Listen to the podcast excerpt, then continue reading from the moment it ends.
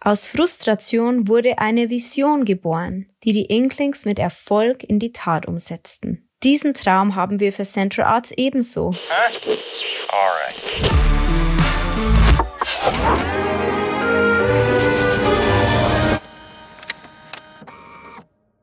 Es gibt zu wenig von dem, was man wirklich zu lesen liebt. So oder ähnlich halte dieser Satz in den 1930er Jahren im schönen Oxford in England. Das Magdalene College sowie das Pub The Eagle and Child wurden dabei zu Erschaffungsräumen literarischer Kunst, die heute kaum wegzudenken ist. Von was genau ist hier die Rede?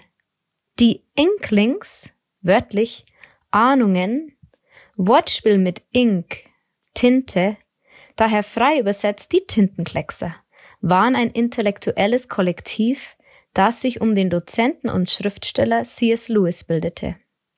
Zu diesem literarischen Diskussionskreis gehörten auch Größen wie J.R.R. Tolkien. Die Auswirkungen dieses Tintenklecksens sind bis heute spürbar. Schließlich sind famose Werke wie Der König von Narnia oder Der Herr der Ringe in dieser Zeit entstanden. Die Leidenschaft zur Literatur vereinte die Inklings.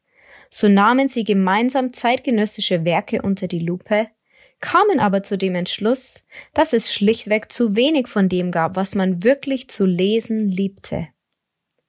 Und so begannen sie, einander an ihren Treffen eigene Werke und Entwürfe vorzulesen und diese zu diskutieren. Mich bewegt, was hier durch eine kreative Community entstehen konnte. Erstens, gemeinsame Frustration über den Ist-Zustand. Es gibt zu wenig bewegende Literatur. Zweitens, eine neue Vision, Mission. Wir schreiben neue Literatur. Drittens, Entstehung einer Feedback-Kultur.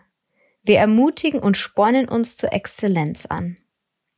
Aus Frustration wurde eine Vision geboren, die die Inklings mit Erfolg in die Tat umsetzten. Diesen Traum haben wir für Central Arts ebenso. Gemeinsam wollen wir die Welt schöner hinterlassen, als wir sie vorgefunden haben. Wir laden alle Kunstschaffenden dazu ein, ihren Platz am Tisch der Central Arts Community einzunehmen, wo sie selbst inspiriert werden und wiederum andere inspirieren können.